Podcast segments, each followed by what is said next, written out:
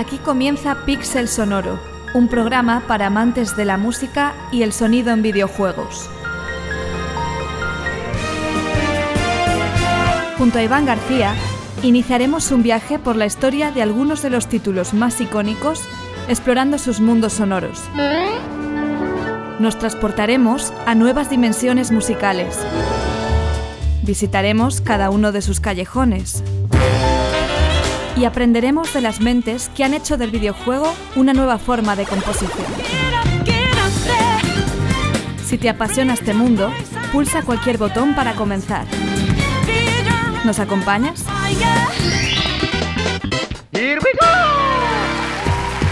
Bienvenidos amigos y amigas a otro episodio de Pixel Sonoro, ya sabéis, vuestro podcast sobre música y sonido en videojuegos.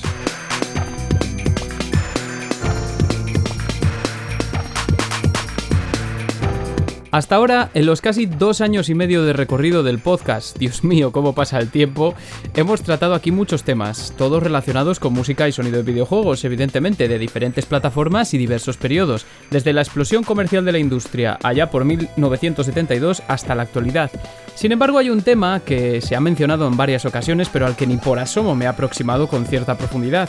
Y es que como es lógico, por otra parte, cuando se estudia el videojuego y las partes que lo componen como medio multimodal que es, se toman como referencia productos producidos en los que han sido los mercados más importantes e influyentes a nivel histórico. Japón es el paradigma de esto tal vez.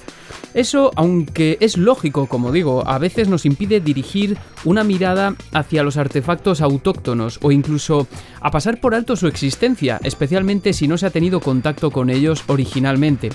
Hoy viene a Pixel Sonoro, o más bien inaugura una pequeña rama de programas dedicados a los compositores que son historia y presente también de la industria española, un personaje icónico, como pocos, en el recorrido de los 8 bits en España, de ese periodo que comúnmente se conoce como la edad de oro del software español. César Astudillo, más conocido como Gominolas en este campo, mítico compositor ligado a Toposoft durante la segunda mitad de los 80, representa uno de los pocos casos que se dieron en España en esta época de persona dedicada casi en exclusiva a la creación de música. Un invitado de excepción, de honor, de privilegio. Acompañadnos.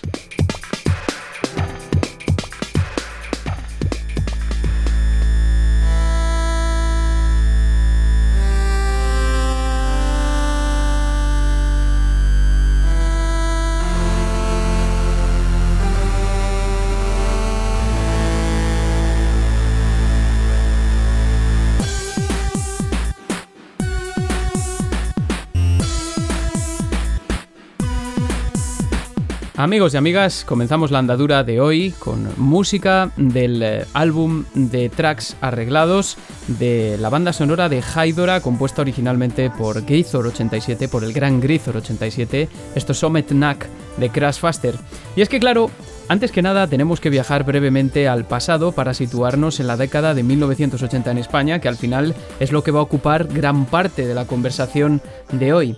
Mirad, yo creo que muchos y muchas de los que hoy contamos con entre yo diría 30 y 35 años, de ahí para abajo ya no os quiero ni contar, probablemente tengamos o hayamos tenido una visión distorsionada de lo que fue la época 8-bit en España, porque cuando tomamos conciencia de nuestra afición por el mundillo, seguramente lo hicimos en un periodo de transición o incluso más tarde, como es mi caso. Es decir, Seguramente tengamos el recuerdo de una época en la que el mercado estaba copado por consolas, por sistemas cerrados de 8 y 16 bits, sobre todo de dos compañías, claro, Sega y Nintendo. Evidentemente, había también otras opciones, en PC claro, y los microordenadores de 16 bits seguían también con vida a principios de los 90, hablo de Commodore Amiga y Atari ST, que tristemente no fueron tan exitosas comercialmente. Pero lo que había pasado en la década anterior en España y Europa también por extensión es que el mercado se encontraba copado por los microordenadores de 8 bit, 4 en concreto, ZX Spectrum y sus varios modelos, Amstrad CPC, lo mismo, Commodore 64 y MSX, que también tuvo muchas revisiones y muy importantes a nivel musical. A diferencia del camino que se había tomado en Japón y en Estados Unidos con el reinado de Nintendo a partir del último cuarto de la década de los 80, el panorama en Europa era megadiverso en el ámbito doméstico, con multitud de versiones de un mismo software y lo que es muy interesante, entornos de producción también muy variados. Y hay algo que me fascina de esto, y es que a diferencia de lo que vendría después con las consolas de 8 y 16 bits sobre todo, los ambientes de programación que permitían los principales microordenadores de la edad de oro del software español dieron lugar a una gran libertad creativa, aunque también surgieron grandes productoras como Indescom, por supuesto Dynamic, Opera o Toposoft. Hay una frase escrita por un autor inglés llamado Dan Whitehead en un libro que se titula Spexination sobre la edad de oro del videojuego británico. Ya veis que hay muchas, cada uno tiene su edad de oro. Y en este libro el autor dice algo así como, en el Spectrum los desarrolladores no tenían que preocuparse por atraer a los jugadores de Japón y Estados Unidos, no tuvieron que lidiar con enormes presupuestos y equipos de 100 personas. Esta era una industria en su infancia antes de que se acumulasen reglas y convenciones suficientes como para ahogar el pensamiento creativo. Es decir, crear estaba, digamos en esta época, al alcance de todos, la gente aprendía a programar en Basic y ensamblador con manuales y revistas como ZX o Micro Hobby y otras tantas. O sea, eso es flipante, para, sobre todo para los de mi generación. Y eso incluye también programación de música, desde luego. Entonces empezaron a surgir personas que generalmente no solo se dedicaban a programar música, es más, debían saber programar antes que saber componer en muchos casos.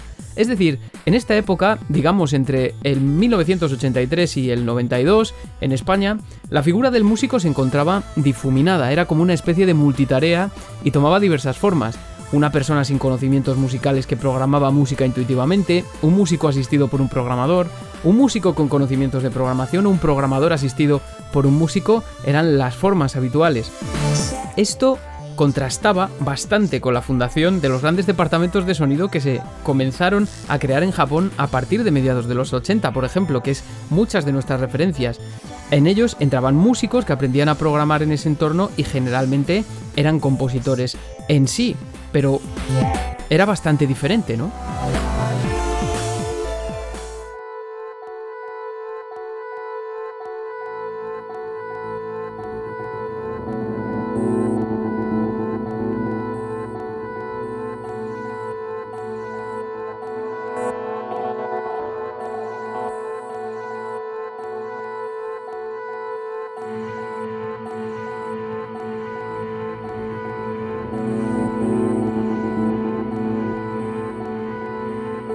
Os confieso que me fascina el álbum de arreglos de Haidora, de la música de Grisor 87, que además es un juegazo y ya estuvo sonando aquí en Pixel Sonoro durante la entrevista que le hicimos hace unos meses. Respecto a lo que estaba hablando, creo que es importante señalar que cuando tratamos este periodo hay que tener en cuenta que existían multitud de factores que condicionaban el resultado musical final más allá de la propia voluntad estética del creador de la música, desde la posibilidad del sistema en sí, posibilidad en cuanto a hardware, hasta la propia organización de la empresa productora. Es más, Muchos de estos creadores de música en esos años no tenían asumidas convenciones que ahora damos por universales y que también estaban relacionadas con las posibilidades en cuanto a hardware de los propios sistemas. Yo siempre hablo de posibilidades más que de limitaciones. En ese sentido creo que es relevante para comprender la figura de un compositor como César Astudillo Gominolas hacer el ejercicio de trasladar nuestra mentalidad actual a ese entorno, en concreto a ese contexto, alejándonos de concepciones teleológicas o evolutivas del, del hardware perdón, que se centran en las limitaciones en lugar de en las posibilidades de eh, las plataformas.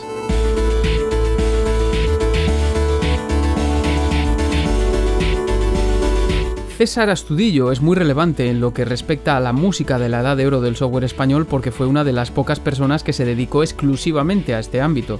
También era programador, no obstante. Él hizo sus principales trabajos en el seno de Toposoft, una de las grandes, como ya he dicho, productoras de la época en España, junto a Dynamic, Made in Spain, Figurat, Indescomp y Operasoft. Seguro que aunque no hayáis jugado a sus juegos os suenan estos nombres. Toposoft fue fundada por Javier Cano, Emilio Martínez y José Manuel Muñoz entre 1986 y 1987 como una parte de la compañía distribuidora Herbe, presidida por el celebérrimo Paco Pastor, una de las personalidades más importantes de la historia de esta industria y de la música en España, si se me permite. El precedente de Toposoft había sido nada menos que la propia división de software de Herbe, y es que precisamente allá por 1986 Herbe comenzó a buscar talentos para su equipo de desarrollo. Uno ellos fue César Astudillo, que llegó a participar en más de una veintena de juegos de Toposoft en los siguientes años, más uno de Herbe Software, el divertido y absurdamente difícil Cooper Chase de 1987, del que también hablaremos.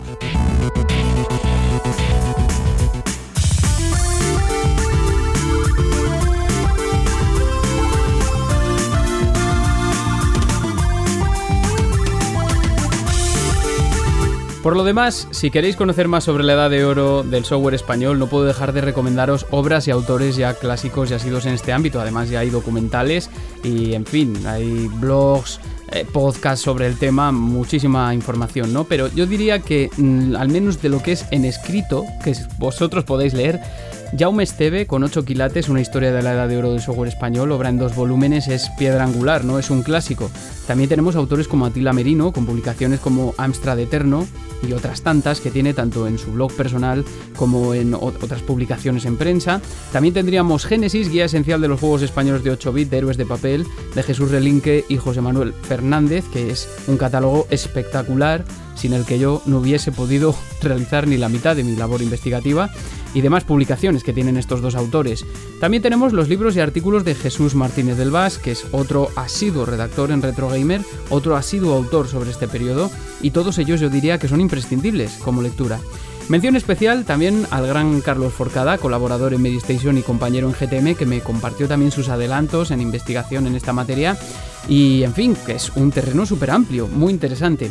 Así que me extendería muchísimo sobre esto, pero claro, os tengo que dejar con la entrevista también. Sin más dilación, eh, os traigo la conversación que como vais a comprobar es súper divertida y amena, con música de autores que ya han estado por aquí en Pixel Sonoro y otros que espero que estén o lo que sea, Pentadrangle, José Ramón Viviki, la gran Paula Ruiz Fingerspeed, Salvinsky, mi estimado David Higo y Grizor87. Y luego Covermanía con Pablo Naop, que viene a tope de ZX Spectrum. Vamos allá.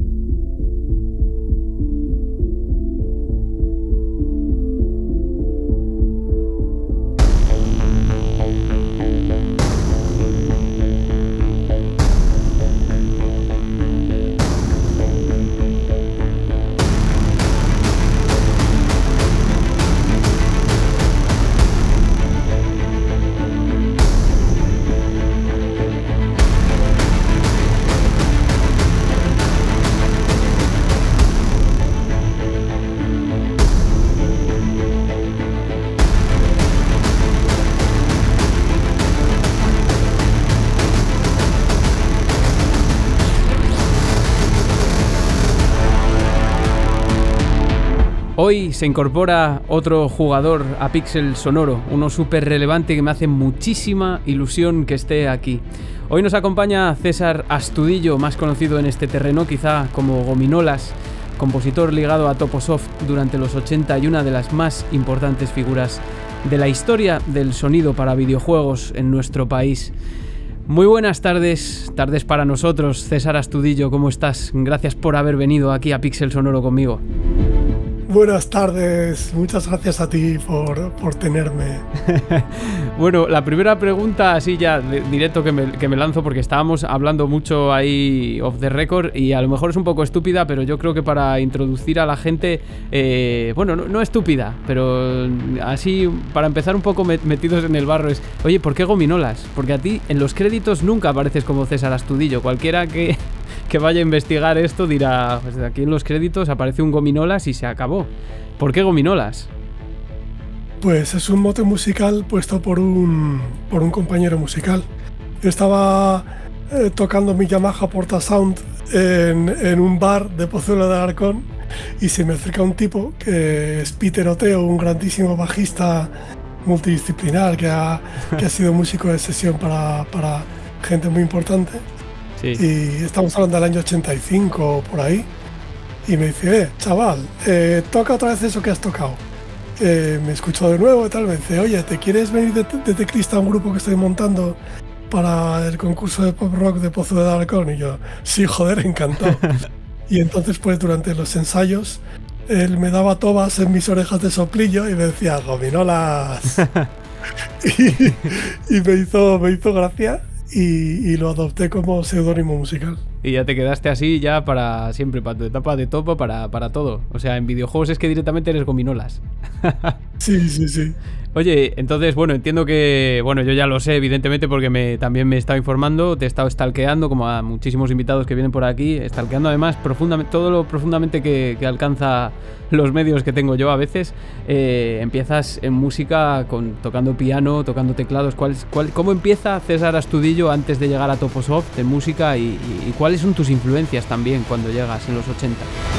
Bueno, yo vengo de una familia muy, muy musical, o sea que soy el pequeño de siete hermanos y eh, varios de ellos tocaban la guitarra eh, y otros instrumentos, sobre todo instrumentos de cuerda. Eh, les encantaba tocar música andina, por ejemplo, estaban sonando Inti Limani y los Chakis todo el tiempo en mi casa. bueno, que era una cosa muy setentera y muy de, de ser de izquierdas en los 70. y, y entonces pues siempre me atrajo, ¿no? Y yo, mis padres eh, me enrolaron en un curso de solfeo del conservatorio. Eh, llegué a hacer cuatro años, sufrí como un cabrón, no me gustaba nada. Eh, me pasaba una cosa en solfeo y era que consistentemente era siempre el mejor de la clase en dictado y el peor de la clase en lectura. Ostras, pues eso es muy eso es raro, ¿eh? Porque yo me acuerdo totalmente lo contrario. Éramos capaces de solfear cosas, pero luego cuando llegaba el dictado allí, ojo, allí se... Pues creo que sí, sí, eso tiene mucho que ver con el tipo de, de, digamos, de habilidades musicales que yo tenía, ¿no? O sea que si me imaginaba una melodía me resultaba muy fácil escribirla, en cambio leer, repentizar leyendo, fatal y, debe ser así como, no sé, como las destrezas además un poco kinestésicas y de psicomotricidad fina de tocar un instrumento, de puta pena, o sea, fatal. Eh, cuando ya iba por tercero de solfeo así, pues hice primero de violín, horrible, o sea, no repetí. Eh, hice primero de flauta travesera, horrible también. O sea, falta de psicomotricidad, falta de disciplina. Hice también primero de canto coral, también terrible. Bueno, terrible no, o sea, no, eso ya me, me, moló más. Lo que pasa es que no me atraía lo suficiente como para, como, para comprometerme con ello, ¿no? Y simultáneamente, pues un amiguete me dejó un Yamaha Portasound, al que yo hice referencia antes. Sí. Y ahí ya como que ahí me enganché, porque era una máquina perfecta para el autodidacticismo, ¿no? O sea, porque era un órgano electrónico que, o sea, me voy a detener esto si me permites porque es que creo que determina mucho, o sea, los rudimentos de armonía que yo adquirí, ¿no? O sea, porque era un chisme que tú con la mano izquierda, solo con dos dedos, podías hacer acordes mayores, acordes menores, séptimas y séptimas menores, ¿no? O sea, ah, si pulsabas una si, si, pulsabas el do, te salía un do mayor. Si pulsabas el do y la, y la tecla negra que tuviera más a la izquierda te salía un do menor. Si pulsabas el do y la tecla blanca que tuviera más a la izquierda te hacía un do séptima. Y si pulsabas la tecla negra y la tecla blanca de la izquierda te hacía un do séptima menor, ¿no? Oh, Entonces yo, con eso ya me di cuenta de que solo con, esas, eh, con esos eh, cuatro tipos de acorde ya podía reproducir todas las canciones que a mí me molaban, ¿no? y como que no necesitaba más. Luego ya más adelante pues mi, prima, que era la que iba por delante de mí en música, en música docta, pues se vino a pasar una temporada en Madrid y tenía un piano muy bueno, ella aprendió piano mm. y ya aprendía para, para impresionar a las ladies y tal, pues aprendía a, acompañarme a mí mismo al piano tocando con solo con un dedo de la mano izquierda hacia un bajo con tres dedos de la mano derecha hacía una tríada eh, y con eso yo un poquitín de, digamos, de maña, pues cantaba encima y aquello sonaba a gloria, ¿no? Suficiente para, para impresionar a las chicas. Y entonces, claro, ya me quedé con que para mí la música era una línea de bajo, triadas y luego una melodía encima. Qué bueno, qué eh, bueno. Te iba a decir antes que, digo, no te costaba cuando describí, o sea, que, muy bien, pero cuando has descrito así el proceso para hacer acordes de séptima, digo, joder, sí, casi es más fácil poner el acorde de séptima. Yo me estaba liando ya con entonces la negra de la derecha, y de, bueno, bueno, supongo que será también acostumbrarse, ¿no? Es una, Me parece una gran historia la que estás contando. Sigue, porfa, que te, he cortado. Pero más que con dos deditos con la izquierda y así ya, ¿sabes? Sí. Porque hacer una triada con la izquierda pues requiere un poco más de destreza, ¿no? Y entonces, yo mientras tanto también, en el momento en que, en que me surgió la oportunidad de hacer música primero para Spectrum, luego para Amstrad y tal, pues justo en ese momento yo estaba flipando bastante con... Era la época en la que mm, Ramón Trecet en Diálogos 3 eh, pues mostraba música de la que le gustaba a él. Boy McFerrin, Enya, yo qué sé, cosas así. Y por ejemplo yo escuchaba a Boy McFerrin y este es un tío que, que cuando hacía conciertos, que yo tuve la ocasión de verlo en directo en una ocasión, pues hacía lo que se llamaba vocaliz en ese momento, ¿no? Que era como hacer música bastante compleja en la que el tío simultáneamente cantaba melodía y acompañamiento, ¿no? Sí. Lo que pasa es que de algún modo lo, multiplexaba en el tiempo, ¿no? O sea, como que tenía una garganta tan hábil para alternar entre notas agudas y notas graves que, que podía hacerse el bajo y hacerse la melodía, ¿no? Es que era una, era una máquina, Bobby McFerrin es una, es una máquina escucharlo. Claro, y entonces eso, eh, el, tío era capaz de crear como, digamos, cierta profundidad armónica, nada más que con una voz monofónica, ¿no? Y a mí eso me impresionaba, yo lo intentaba, lo intentaba imitar dentro de mis enormes limitaciones, ¿no? Que te impresionaba tanto que hasta le plagiaste, le plagiaste una canción, si mal no recuerdo, he leído por ahí, yo creo que tengo apuntado por aquí el, el... Ah, no, no, no, perdón, eso fue Emerson Lake y Palmer. No, no, no, no. Nada, sigue, sigue. Nada, esa Luego hablamos. una frase, nada más. Luego hablamos. De, Emerson Lake y Palmer era solo una frase. una de Benny de Bouncer. Sí. Eh, luego, luego te lo contamos. Bueno, el caso es que si quieres, si quieres luego te hago una demo de, de lo de hacer bajo y melodía con multiplexando, solo con una. Solo, solo con. O sea, crear una ilusión monofónica, una ilusión polifónica con recursos monofónicos, ¿no? Vamos, encantado. Bueno, total. Sí, sí, que sí. Sí, sí, luego lo hago que. Eh, lo hago mal, pero es divertido. bueno, total, que esa era una influencia clara, ¿no? La otra era que en aquel momento mi hermano Eduardo y yo estábamos poniendo obsesivamente dos discos de Wendy Carlos que habían sido en su momento el único los únicos discos de música clásica que habían alcanzado el top de ventas en Reino Unido, que se llamaban Switched on Bach y El sintetizador bien temperado. Entonces esta mujer pues había trasladado varias piezas de Bach al sintetizador Moog modular y había algunas piezas que a mí me flipaban, me encantaban, sobre todo por su sencillez. Por ejemplo, varias de las invenciones de Bach que solo tienen polifonía de dos notas, es una melodía monofónica para la mano izquierda y otra para la mano derecha, y que sonaban maravillosamente en el sintetizador, ¿no? Y, ahí yo ahí, me conciencié de dos cosas, ¿no? Una era que para que una cosa suene de la hostia no hace falta mucha polifonía, con dos notas simultáneas ya se hacen cosas preciosas si las sabes hacer. Hmm. Y la otra era la.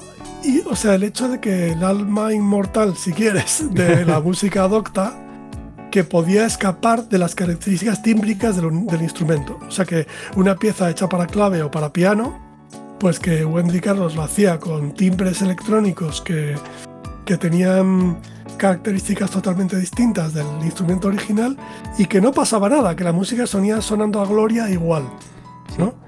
Entonces, claro, eso ya me preparó, ¿no? Porque por una parte decías que, que, la onda cuadrada con envolvente de volumen, nada más que una sencilla envolvente de volumen que usas en un chip AY del Amstrad o del MSX, hmm. eh, no consigues que se parezca en nada a un instrumento. ¿Y qué más da? ¿Qué más da? Si la música, ¿sabes? No, no necesitas... Eh, con una polifonía de tres notas y, una onda cuadrada con envolvente de volumen ya puedes expresarte todo lo que quieras, es que no necesitas más.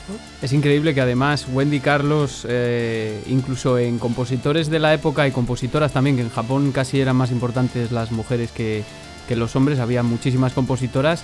Eh, parte de las influencias de, todo el mundo, incluso de sitios disconexos, en este caso España y Japón, quizá en esa época no estaban muy conectados, pero sin embargo artistas como Wendy Carlos, que luego además en el cine fue también, eh, tuvo su nicho y, tuvo su importancia y su relevancia, pero mm, mm, determinaron una serie de usos de lo que estás diciendo tú, de la polifonía, para un poco eh, acompañar las posibilidades que ofrecían los chips y luego también eh, estaba la vertiente de otros artistas de música electrónica como Vangelis que eran muchísimo más eh, orquestales, que utilizaban masas muchísimo más grandes y que todo eso pues al final acabó influyendo a todo el mundo, ¿no? Que había gente que aunque no tuviese esas posibilidades intentaba conseguir también una, gran masa, ¿no? Ahí yo que sé, Tim Falling y los los algoritmos de, de, hacer polifonía en ZX Spectrum que alguno suena increíble, ¿no? Luego te preguntaré por eso también, pero... Joder, es que ya mm, eh, estás... Eh, sí, totalmente. O sea, porque por ejemplo, yo qué sé, Claro, en un chip AY ni de coña vas a hacer los pads que usaba Vangelis en la banda sonora Blade Runner, por ejemplo, ¿no? Pero eh, de repente, de vez en cuando meter un... Sí. Al estilo, al estilo Vangelis o maniobras orquestales en la oscuridad, eso sí lo puedes hacer, ¿no? Bueno, tú escuchaste el otro día, bueno, igual no lo escuchaste, pero el otro día apareció un pedacito de Titanic que, compusiste tú en el 88, si no recuerdo, el juego de, de Toposoft. Y estábamos hablando precisamente de la semiótica del paisaje, de, de Eero Tarasti, que es un, semiólogo que, yo manejo mucho, he leído mucho, en, evidentemente debido a, mis estudios y, a lo que me dedico, y, que básicamente es tratar también de imitar lo que a ti te inspira el paisaje marino, en este caso, ¿no? Que tú yo creo que lo plasmaste muy bien en, en Titanic utilizando ese tipo de recursos, ¿no?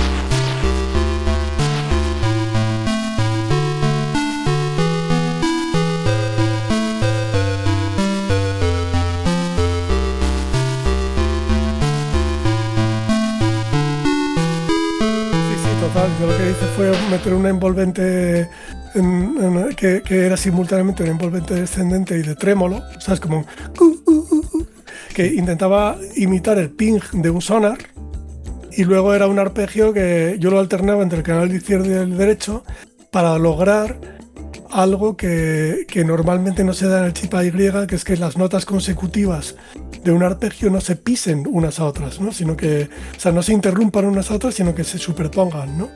Y con eso y con la cualidad estéreo natural que tenía el Amstrad de que te metía un canal por un, un, canal por un por el lado derecho y otro por el izquierdo pues eso daba una sensación como de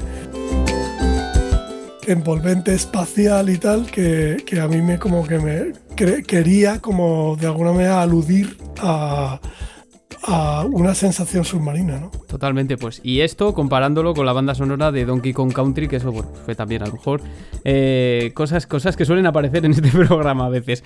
Y bueno, eh, ya, a este punto he llegado el momento en el que yo ya me salto todo el guion que tenía, así que ya, bueno, voy a intentar eh, eh, un poco combinar todas las preguntas ¿no? que tengo por aquí. Vale, entonces, hemos hablado muchísimo ya de música y eso que era la introducción de la entrevista, o sea que me está molando mucho. Y, entonces, háblanos de la historia de cómo llegas a Toposoft, que también es, es, divertida y es necesario también para, para ver cómo, cómo, se, se, forma el compositor, el, el freelance de Toposoft haciendo música. ¿Cómo llegas tú a Toposoft? Que, que, tiene una historia muy divertida yo me la sé, pero, pero me gustaría que si alguien no la supiera, que está escuchando Pixel Honor ahora, que lo, supiese también. Pues resulta que. Mm, ah, voy a retroceder un poquitín primero. O sea, eh, en mi el ordenador que tú usaras iba, mucho por tribus, ¿vale? Y, yo estaba en una tribu de Spectrum. No, no, eso no lo había oído nunca. Eh, nuestro grupo de, nerds, de, amigos nerds del instituto, pues el primer ordenador que fue comprado por el más rico de los tres, pues era un Spectrum de 16K y ya todos queríamos uno, ¿no? Programamos juntos con él y tal.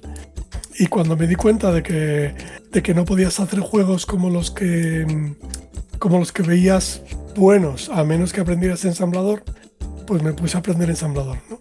Que era graciosísimo porque recuerdo que me leí el manual de, de, de cabo a rabo, el manual de ensamblador de Investónica, de cómo funciona el microprocesor Z80, y cuando lo terminé dije, pero ¿cuándo me van a decir cómo se pintan sprites en la pantalla, cómo se mueven y todo eso? No, no hay más. O sea, esto es escribir en la memoria de vídeo y, y se acabó, ¿no? O sea, como que mola muchísimo esa experiencia reduccionista de que te dan como los átomos y te tienes que, tú tienes que aprender solito cómo se hacen las moléculas, ¿no? Y el caso es que estábamos en ello, un amigo que se llama Oscar García y yo, que estábamos aprendiendo código máquina juntos y tal, y, como fantaseando con hacer nuestro propio juego, y vimos un anuncio en la revista ZX, que era un anuncio super over promising, que ponía algo así como eh, no sé, algo así como eh, pasos para entrar en la industria del videojuego. Primero, eh, contacta con nosotros. Dos, métete en un proyecto. Tres, elige tu Forge. y, era como, ¿sabes? Como una puta. Mm, no la edad de oro del software español, pero sí la fiebre del oro, ¿no? O sea, que tenemos 18, 17 o 18 años y que ya podemos como yo qué sé, o sea, como que era dar el pelotazo, ¿no? Así que nos fuimos allí a las oficinas de Herbe, donde estaba eh, en pleno desarrollo las tres luces del Laurum, que allí conocimos, por supuesto, a Paco Pastor, eh, eh, a, pues eso, a toda esta gente, ¿no? A Rambo, a Emilio, a, en fin, a Javier Cano, por supuesto. Y entonces, pues, Oscar dijo que, él sabía programar código máquina, yo que también. Esto nos empezamos un proyecto que luego desgraciadamente no, terminamos, que se iba a llamar Zero Kelvin y que llegó a tener portada de Aspiri y todo. Joder. Eh, pero yo también dije que sabía hacer música. Me dijeron, ah, vale, pues esto, mira, estamos preparando un juego que se llama Survivor y que va de esto. Eh, aquí tienes una rutina para hacer sonido de dos canales en Spectrum. Eh, vuelve dentro de unos días presentándonos una música y si nos gusta te la cogemos, ¿no? Y así fue, les gustó y me convertí como en el músico extraoficial de Topo durante cosa de veintipico títulos. Sí, sí, sí. Además, durante unos tres o cuatro años, tú, eh, o sea, es como muy prolífico durante, como la Credence, ¿no? Como Credence Era como muchas canciones, o sea, muchos discos en un corto espacio de tiempo. Bueno, ellos y otros muchos grupos, ¿no? Qué, importantes fueron las revistas en esta época, ¿verdad? Yo, como yo nací en el 91, entonces no tengo una dimensión de nada de esto. A mí, por ejemplo, leer que las revistas te enseñan a programar y los manuales de programación que editaban las propias empresas para, para, aprender a, crear algo tú con los sistemas, a mí es que es algo que me parece fuera de mi tiempo, ¿sabes? Me parece hasta anacrónico, fíjate lo que te digo. Hombre, es que, sí, sí. O sea, ten en cuenta que tú encendías un ordenador de, un ordenador de esa época y lo que te encontrabas era el prompt para, para que tú empezaras a teclear un código, eh, código basic, sí. ¿sabes? O sea, tú el ordenador lo encendías y tenías lo que ahora se llama un IDE, un entorno de programación. Eh, ni siquiera tenías un sistema operativo. Y ya solo para que solo sabías cargar un juego, pues ya tenías que meter un comando, ¿no? Lo haz comillas, comillas. ¿Sabes? Sí, sí. Entonces, claro. Intuitivo donde lo haya, sí. claro, o sea que no había. Eh, como diría yo? El, la brecha entre usuario y programador era mucho más fina, ¿no? que en la actualidad. Pues todavía no, no existían interfaces gráficas, no existían menús, iconos, ratón, esas cosas, ¿no? Claro, claro. Y, además, recuerdo que Humberto Eco, sí. en, en, aquel momento, Humberto Eco escribió una cosa muy bonita sobre eso. Él decía que las interfaces de comandos eran protestantes y las interfaces de, de iconos, ratón y todo eso eran católicas. que, que las interfaces protestantes se basaban en la libre interpretación por el individuo del manual de usuario, que era como la Biblia, mientras que las interfaces católicas desplegaban delante de ti las posibilidades que tenías, que ya venían, digamos, predeterminadas por la autoridad, ¿no? Madre mía. claro. ¿Cuánto daño hizo, cuánto daño hizo Humberto Eco y cuánto influyó a muchísima gente y, también tuvo su peso en, evidentemente en la edad de oro del software. Ya que has hablado de Survivor, em, cuando la gente lo escucha, hay algo extraño que tú oyes, esto hay que tener en cuenta que es un ZX Spectrum y que tú oyes una polifonía que para ti es meridiana.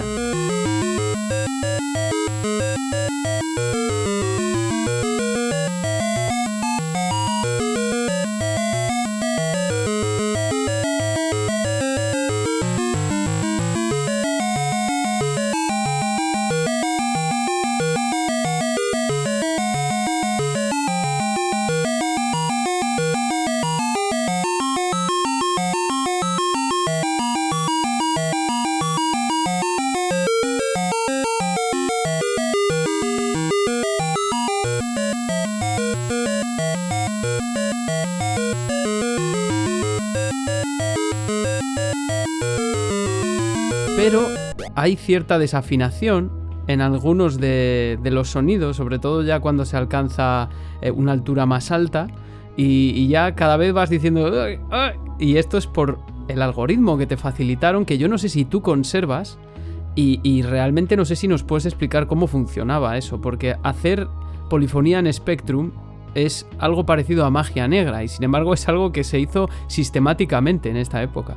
Sí, sí, sí, esto con ocasión del primer Retro Madrid al que acudí, eh, me puse a mirar, no conservo el algoritmo, pero, pero me puse, lo que sí que hice fue en un emulador visualizar la forma de onda, la salida de forma de onda que producía el algoritmo, ¿no? Porque a mí realmente, realmente me parecía magia negra, ¿no?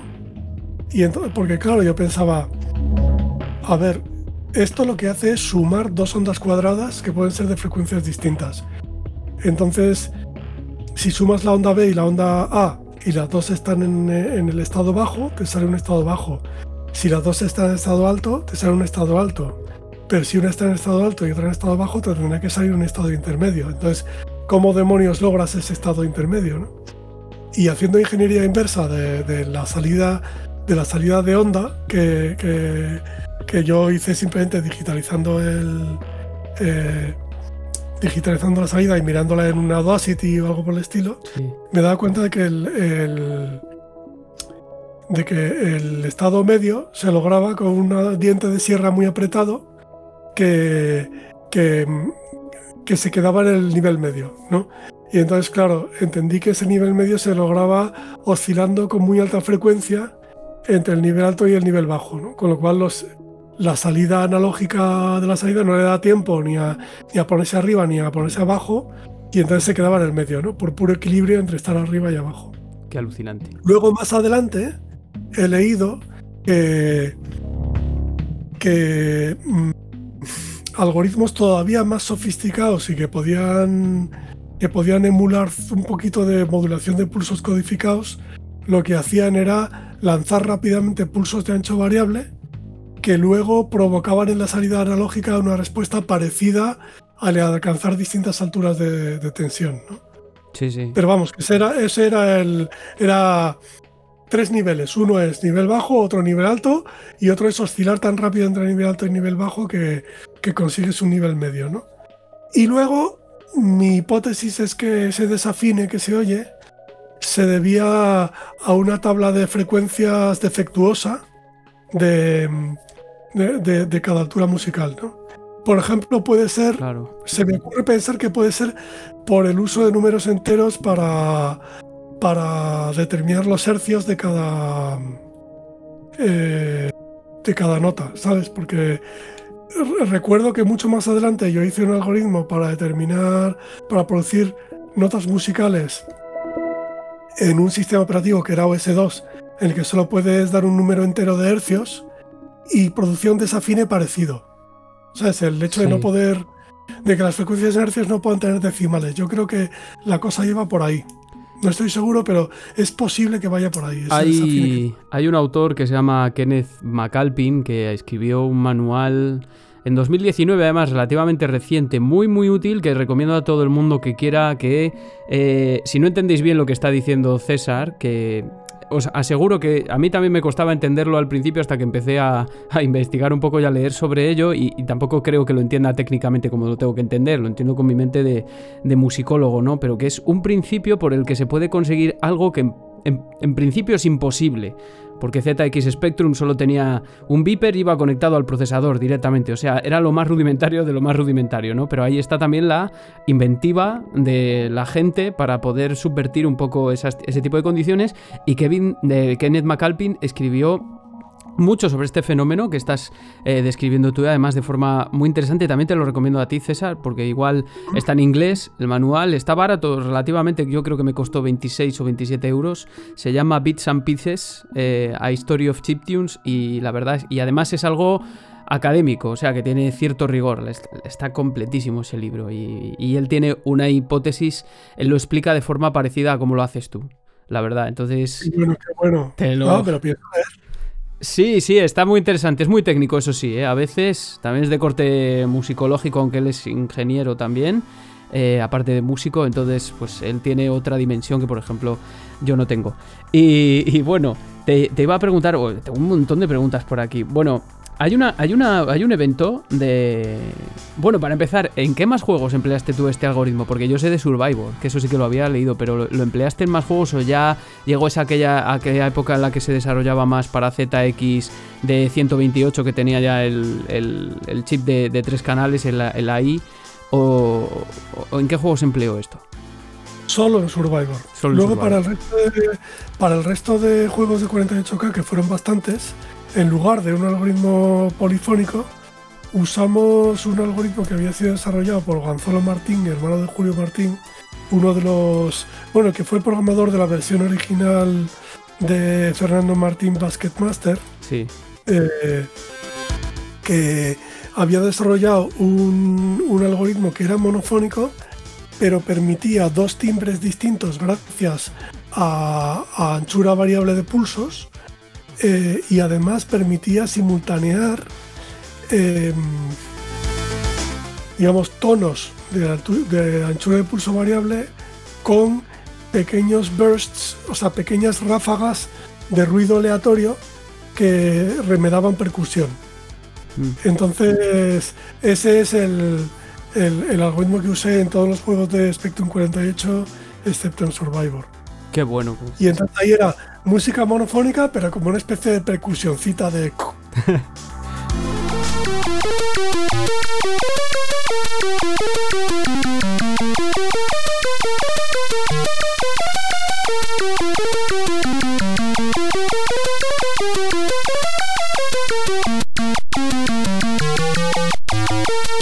Qué bueno, qué bueno. O sea, es que esto a mí me, me, flipa hablar de estas cosas de verdad, porque ya te digo, me pilla como muy muy, muy raro todo, ¿no? Realmente yo ya estaba acostumbrado a otro tipo de integración del audio y todo eso, pero te, preguntaré también por esto. Em, y luego, em, a, propósito de eso, eh, eh, es donde entra el truco de, de Bobby McFerrin, ¿no? El hecho de que eh, yo también oía por ahí que, o sea, cuando solo tienes un canal de sonido y quieres hacer acordes, pues lo que haces es una sucesión rápida, una especie de arpegio ultra rápido, ¿no? O sea, una sucesión muy rápida de las notas que enseguida produce algo parecido a una ilusión de acorde. Y eso yo, yo lo había hecho también, ¿no? Pero influido por Boy McFerrin, lo que, lo que hacía mucho más, porque a mí me gustaba más musicalmente, era crear una melodía en una octava alta que contenía silencios y luego esos silencios rellenarlos con notas de bajo, ¿no? Sí. Eh, y entonces eso producía la, la sensación de tener dos líneas de melodía, una de bajo y otra de melodía, ¿no? Y eso es lo que el recurso que usaba en las músicas de Spectrum de 48K. Sí, sí, además es alucinante. De hecho, si mucha de la gente que te está escuchando ahora luego va a, esas, a, esos títulos de, Spectrum y lo escucha, seguramente le dé la sensación de que están sonando dos líneas simultáneas. Pero no, no es así. Lo que pasa es que los sonidos se, separan por distancias de milisegundos que son imperceptibles para nosotros, entonces se queda, es, vamos, es, un recurso alucinante. Eh, oye, ¿qué te iba a decir? Y hablas mucho de, tus influencias musicales y todo eso, pero a mí me interesa saber también, eh, en, esta época... ¿Tenías influencias de otros juegos? Porque ya al final arcades estaban ya bien asentadas.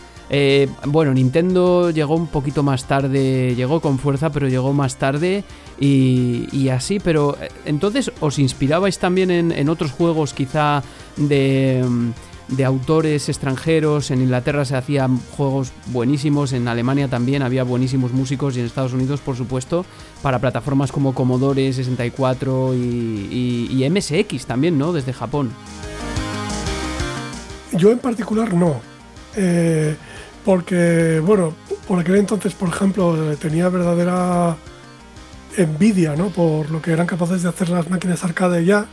Porque, por ejemplo, yo qué sé, pues me flipaba la música de Marvel Badness, por ejemplo, ¿no? Que, que, usaba, que usaba un chip con síntesis de sonido FM y que era un auténtico Yamaha de X7 metido en un. Ya te digo. Metido en un arcade, ¿no? Pero pero claro, es que yo como, aunque Topo me había proporcionado un Amstrad CPC 6128, eh, que era el que usaba para hacer música para Amstrad, yo no jugaba en el Amstrad, tampoco tenía un Commodore, tampoco jugaba en un Commodore, solo jugaba en Spectrum de 48. Y entonces solo tenía referencias musicales de, lo que oía en Spectrum de 48, que era muy, muy, muy, muy básico. Entonces estaba, mis, influencias musicales venían de fuera del mundo del videojuego, ¿no? No, de dentro. Y era como todo mucho más, quizá más intuitivo. Por ejemplo, eh, por ejemplo, tienes eh, Call 36 o Desperados, que son dos juegos que hiciste tú también, o eh, este que lo tengo apuntado por aquí, Chicago's 30, Rock and Roll, y entonces tú realmente, digamos que compones en base a lo que a ti te inspira la temática del juego y quizá el paratexto, o sea, en plan la portada o algo así, te la dan y, tú cómo te involucras en el proceso de desarrollo. Quiero decir, ¿ves el juego en funcionamiento o directamente te dicen, va a ir de gangsters en los años 30 y tú dices, va, pues Charleston o algo así le pongo. O va a ir de eh, el oeste, vale, pues algo que me recuerde a, yo que sé, a Mancini, ¿no? Por ejemplo. ¿Cómo, cómo, cómo, cómo operabas en aquella época así? Pues nada, Javier Cano primero y Gabriel Nieto después me describían la historia que había detrás del juego, o sea, la parte diegética del juego. Sí. No, no, la, no la mecánica del juego si acaso, si había gráficos a medio hacer, pues me los enseñaba. Pero típicamente me enseñaban o bien los bocetos o bien el arte final de la carátula. Y a veces el texto, que el texto de carátula que escribía Javier Cano o quien, o quien fuera, como diciendo cuál era la historia que había detrás. Y yo con eso ya me, me inspiraba. Y lo primero que hacía era como, pues, como inspirarme en, en el género musical que me pareciera que estuviera dentro de mis capacidades, de mis limitadas capacidades Yamaha Porta Sound compositivas eh, y, de, y de lo que se me ocurriera un poco, ¿no? Y, y nada, que... Y eso era de lo que partía, vaya. O sea, era... Claro, ten en cuenta que ahí había una doble separación. Por una parte el hecho de que de que por lo menos Toposoft, el estudio con el que yo trabajaba, no. En Spectrum 48K por limitación técnica absoluta y en el resto de plataformas por simple costumbre de producción, no había simultaneidad del gameplay y la música. Claro. La música sonaba solo durante, durante el menú de introducción, ¿no? Y, y, eso. Y, y esa era una separación. Y había una segunda separación y era que el músico, en este caso yo, no era alguien integrado en el equipo, sino un freelancer, ¿no? que recibe instrucciones al inicio del juego y que entrega su música y luego la música se integra. ¿no? Entonces, yo claro, me parecía más a Alfonso Azpiri que hacía la carátula que a un grafista o a un programador del, videojuego. Totalmente, hacías música para el paratexto, o sea, para, para lo que rodea al juego, que en este caso es, es la portada, que es algo que, que, se ve muchísimo en juegos y que no es tan normal. Hay, hay, sin embargo, hay juegos para los que tú has compuesto música que sí que lo tienen durante el gameplay, no muchos. Pero, por ejemplo, me estoy acordando de Whopper Chase, que la versión de Amstrad sí que tiene música durante el gameplay y no sé por qué. O por lo menos en, los vídeos que yo he visto, ¿no? Que es como, como principalmente yo tomo primer contacto con el juego, ¿no? Eh, vale vale que, que haya limitaciones de memoria, pero sin embargo se ven creaciones para MSX que vienen desde Japón, eh, eh, para Commodore, vamos, desde luego, es que Commodore era un sintetizador en sí, pero no cuenta tampoco. Pero para MSX o Amstrad, creaciones en el extranjero que sí que veían una música y había una música para cada nivel integrada en el gameplay. ¿Por qué aquí no? Y, a ti te hubiese gustado también tener ese tipo de contacto más estrecho con, el, con el apartado lúdico. Pues claro que me habría gustado. Yo creo que mm, Verás, en Spectrum era prácticamente imposible. o sea, alguna excepción, como por ejemplo esto Manic Miner y Jet Set Willy, por ejemplo, que sí que había música simultánea, porque, claro, es el propio procesador el que tiene que, mm. que, producir la música. Entonces puedes partir el tiempo en rodajas, en time slices, por así decirlo, y entonces, digamos, pintar el siguiente frame y emitir un pequeño pitidito, ¿no? Pero es que claro, mientras estás emitiendo ese pitidito es como que tú tienes que, decirle al, al Viper que, eh, hacer un output del nivel de voltaje alto, esperar el número preciso de milisegundos, voltaje bajo, esperar el número preciso de milisegundos, voltaje alto, y así mm. hasta hacer eso 440 veces por segundo y conseguir un La, ¿no? Entonces eh, no puedes simultanearlo con el, con el juego, ¿no?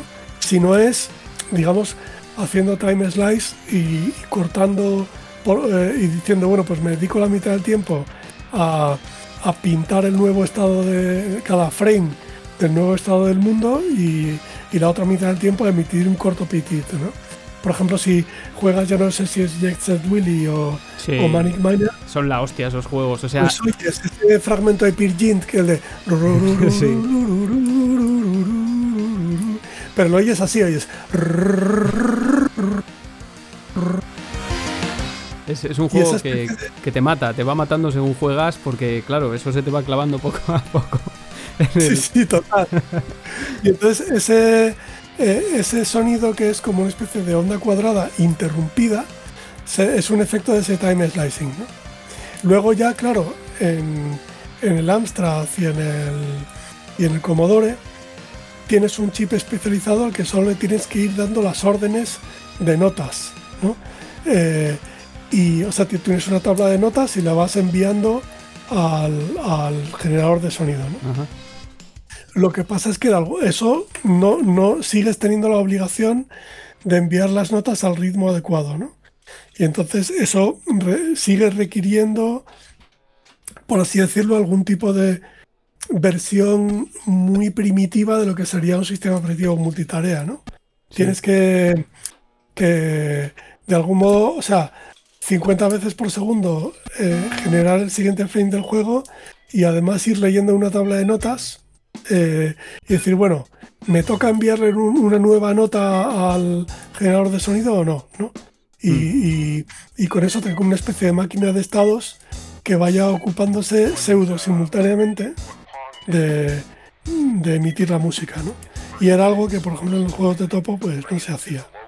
Pero luego, por ejemplo, en años más tarde, en 2010, en Invasion of the Zombie Monsters, que es un juego de relevo para Spectrum Amstrad CMSX, para el que hice la música, fue muy última música de 8 bits, ahí sí que había música durante el gameplay. Y supongo que si preguntas a los programadores, pues imagino que usarán un truco parecido al que te cuento. Claro, eh, de eso te iba a preguntar además en la última parte un poco de la entrevista para ir más o menos cronológicamente, pero eh, te, preguntaré un poquito más adelante, aunque bueno, ya me has adelantado tú también que, igual tú no lo sabes, sino que, ya se trata de otra gente lo que lo está haciendo, pero en cualquier caso lo que vemos es que, em, para anticipar lo que va a ser el final del programa, em, hay una corriente estética que se ha quedado, no, que se ha quedado, que nunca se ha ido de todas formas, nunca se ha dejado de desarrollar juegos para esos sistemas, ya sabes, y quizá desde la nostalgia o lo que sea, bueno, luego, luego lo comentamos también esto un poco, ¿no? Pero en casos como por ejemplo Whopper Chase, que a mí me encanta la música, pero me parece muy, muy adecuada. Me recuerda mucho a, a, esta de Manos a la Obra, la de Manolo y Benito, ¿sabes? Me parece, me recordó un montón cuando lo estaba escuchando, que tú además en alguna entrevista la, describes como algo que es así realmente tontorrón. Bueno, es que realmente es una hamburguesa, ¿no? O sea, es, un juego, es, un caso atípico, si nos lo cuentas tú, es un, es un caso atípico porque es, algo que pagaba Burger King, que era una promoción, y se hizo un juego como en tiempo récord. Y, curiosamente, la música de en Amstrad, o sea, es una cinta para todos los sistemas, que eso ya es alucinante, incluso para Commodore. Y, sin embargo, en Amstrad sí que hay un, eh, música durante el gameplay y es la misma para todos los sistemas. Yo no sé eh, ahí tú si si, te encargaste de todas las conversiones, eh, cómo se hacía, porque es que a mí me vuela la cabeza que haya una cinta para todos los sistemas, o sea, es algo contrario a todo lo que había leído yo antes. Recuerdo que hice una versión para el PSG de Amstrad MSX era exactamente el mismo código y luego ya por extensión eh, un chico que se llama Jesús Medina eh, hacía la conversión a Commodore 64 y él, que tenía cierto gusto musical, se encargaba de, añadir eh, las envolventes de filtro y bueno, de escoger un poco las características tímbricas superiores del PSG, del, del SID de Commodore 64 para, para aprovecharlas. Y ahí esto opté por ese, de vez en cuando me pillaba con ganas y esa era una de esas músicas que le hice como con mucho gusto, ¿no? Y ahí usé mucho la, el tritono, ¿sabes? Sí. Eh, o sea, porque suena un poco a Simpsons, ¿no? sí, totalmente. y, y ahí como que lo que quise hacer fue como una música en dos partes que tuviera una como una parte que sonara muy goofy. Claro, luego se ponía, se ponía luego ahí como, como, de, miedo. Se ponía de repente como misteriosa la música y tal. Es, es... Sí, sí, entonces hacía como más, más rápida, más de acción y pasaba a modo menor. ¿no? Entonces la parte hacía pa pam pa pam pa pam pa pam pa pam pa pam y luego hacía, pasaba a modo menor y hacía param pam pam pa pam param pam pam pa pam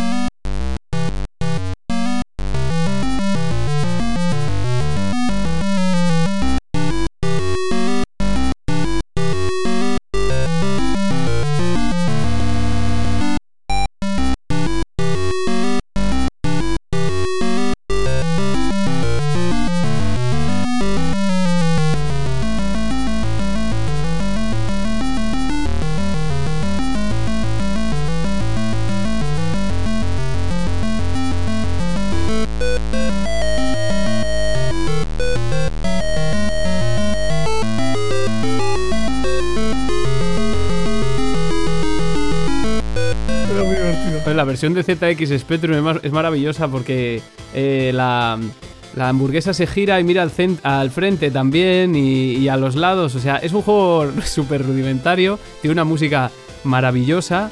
Eh, desarrollado en un, tiempo muy... O sea, tendrá sus cosas realmente, porque al final, si lo desarrollas en tan poco tiempo, tampoco puedes pedir que sea un juego súper complejo, pero desde luego es, es algo diferente y es... Eh, es muy llamativo el juego, la verdad. Y, luego además ves esos, detalles. En ZX Spectrum ya, ya sé lo que iba a decir. Me parecía especialmente eh, brutal la versión porque cuando salta la hamburguesa se separa el pan de arriba del sprite.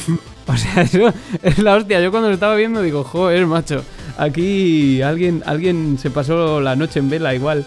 Pero bueno, fue, eh, en fin, una... Es, un, juego, un juego maravilloso.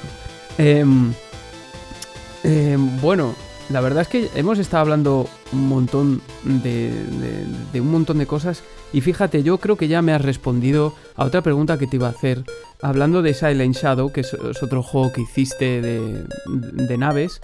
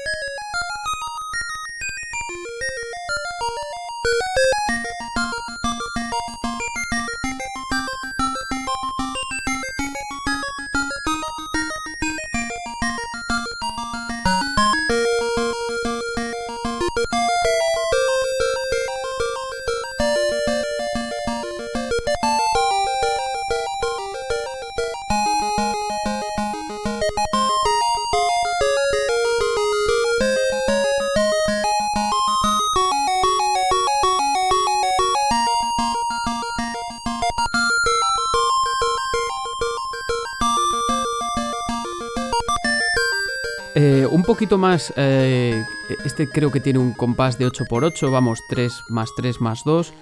Eh, Eso es. Sí, pero claro, yo ya te iba a preguntar que... ¿Cómo, ¿En qué te inspiraste para ambientar esto que realmente para los oídos de alguien como yo suena muy a película espacial y suena incluso, precisamente por este tipo de compases también, al estilo Konami que se llama de juegos que salían eh, a finales de los 80, vamos, finales, a partir del 87, Nemesis, que marcaron realmente una estética de naves que es increíble. Yo cuando lo escuché digo, eh, si no se ha fijado en ello, es que hay algo más. Si, si, César no se ha fijado en ello, es que hay algo más fuera, veas el cine o lo que sea, que está influyendo también en que la gente utilice ciertas progresiones armónicas o algunos ritmos, ¿no? ¿Cuál fue la inspiración para, para Silent Shadow, que a mí es de las músicas que hiciste que más me gustan de esta época? Pues mira, eh no soy consciente de que, creo que yo intentaba hacer un ambiente como de película de acción, ¿sabes? Como de película de, Spielberg o yo que sé, eh, Silent Shadow. Eh, yo no había visto la peli esta de Clint Eastwood de no sé qué, había una parecida de un avión stealth que tiene una computadora de a bordo y no sé qué y tal. Yo no me acuerdo cómo se llama la peli. Yo no la había visto, pero quería hacer algo como que crear ese ambiente, ¿no? Y había eh, con, mi sinte pues yo había experimentado como había como descubierto por mi cuenta por así decirlo eh, la armonía de, estar como con un acorde con bajo en do y, en la mano derecha una triada en do no en do mayor. Y luego de repente o sea me, me causaba verdaderos un verdadero estremecimiento de placer cuando en la mano derecha me pasaba a re mayor, ¿no? Pero luego en la mano izquierda seguía en do. Y ese pasar de, do mayor a re mayor en la mano derecha y quedar con un bajo en do en la mano izquierda, sí. me.